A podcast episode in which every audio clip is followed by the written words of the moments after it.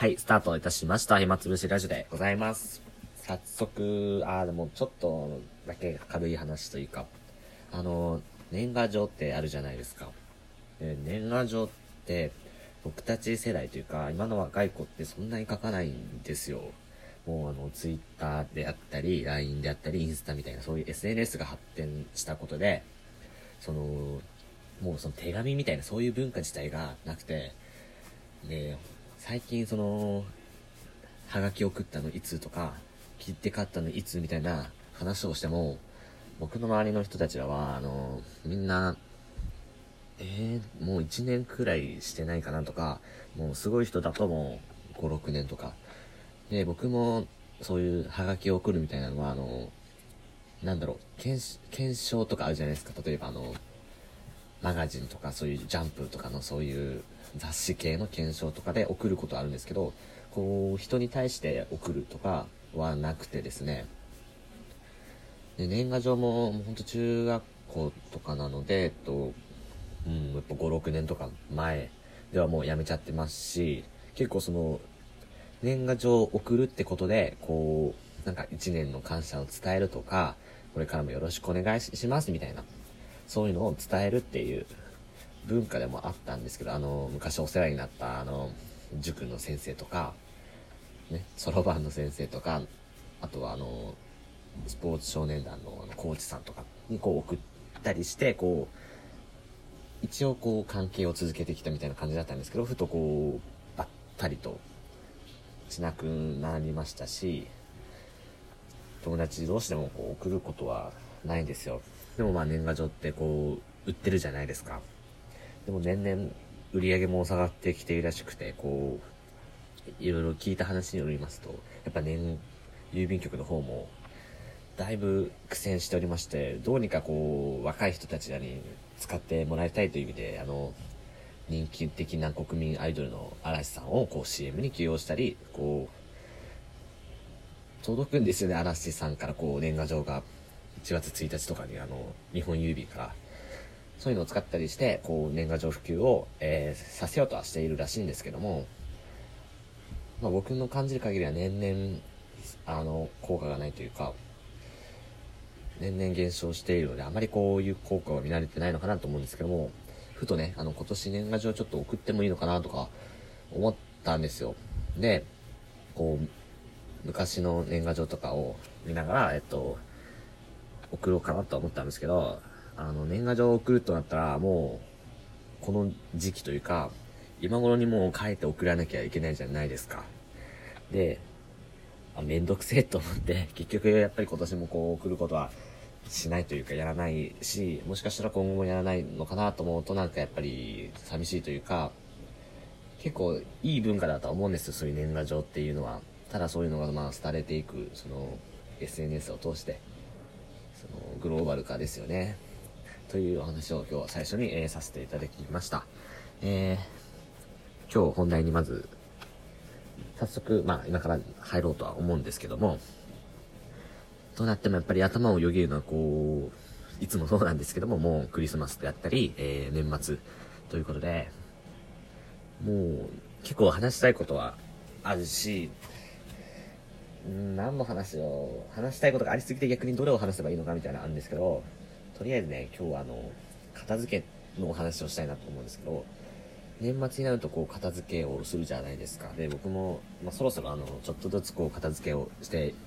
いきたいなと思ってて、あの、結構埃を取ったりとか、あの、してるんですよ。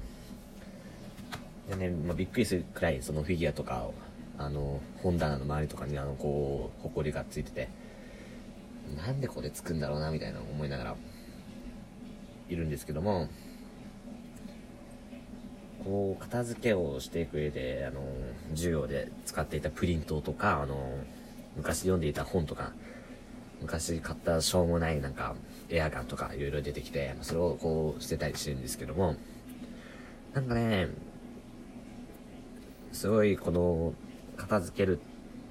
時にいつも思うのが、そのやっぱ捨てる時になんかすごい申し訳なさというか、もうまあもちろんそういうのもありますし、こう、どうにかしてこれを再利用みたいなのできないかなみたいな思っちゃって、ついついこう捨てちゃうことができないですよ。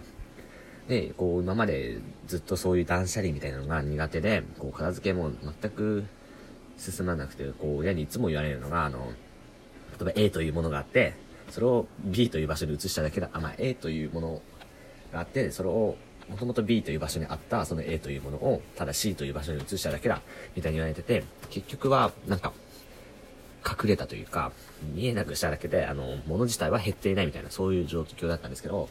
こう、最近、そのミニマリストみたいなそういうのが、あの、ちょっとずつ流行ってきているというか、あの、物を持たない生活で、物を持たない豊かさみたいなのがあって、あの、どこの国の大統領かちょっと忘れちゃったんですけど、あの、えっ、ー、と、名前、ムヒカだったかな。ムヒカ大統領がちょっとあの間違ってたら申し訳ないですけど、あの、世界一その、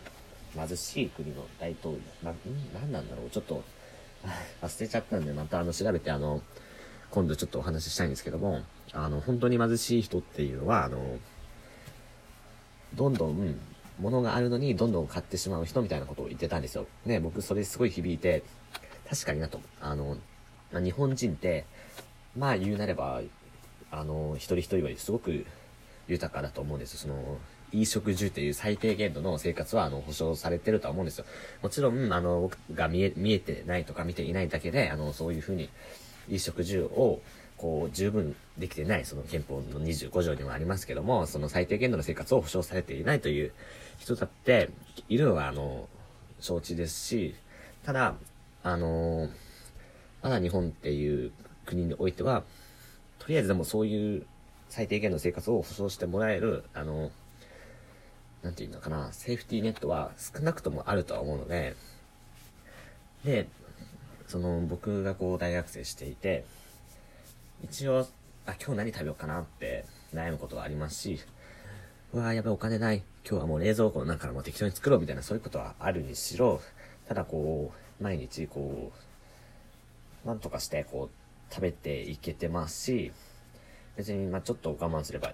いい食事したり、外食したりみたいにできているので、すごい物に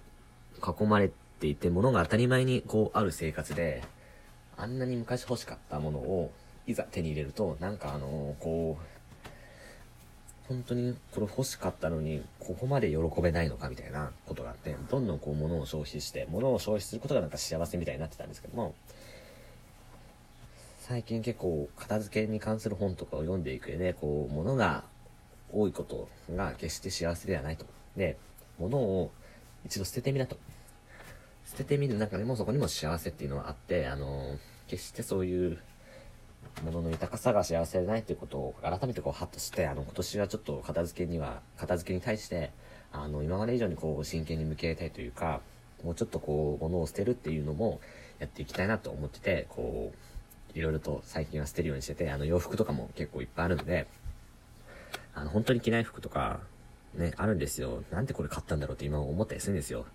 ピンク色の服なんて僕着ませんし、ほんとヨレヨレな服とかもありますし、そういうのもあの、ちゃんと、本当に必要なものは残して、着るか着ないか怪しいものはちょっと思い切って捨てようかなという、え今年のあの、年末に、え、なりそうです。皆様、あの、片付けについて、あの、今一度考える、なん、なんていうのかな、ちょっと締めくくりのワードがあんまり思いつかないんですけども、あの、ぜひ、あの、でも僕、片付け自体は結構好きなんで、楽しいなと思うんですよ。で、実際物がこう、減っなくなったこのスペースを見ると、あやってよかったなと思いますし、こう、思いっきりこう横に慣れて、こう大の字で寝れたりするので、まあもうすごい気持ちいいんですよね。ですので、こう、片付けを通してこう一年のあの、締めくくりを、えー、皆さんもしてください。ということで、今日はここで終わりたいと思います。ありがとうございました。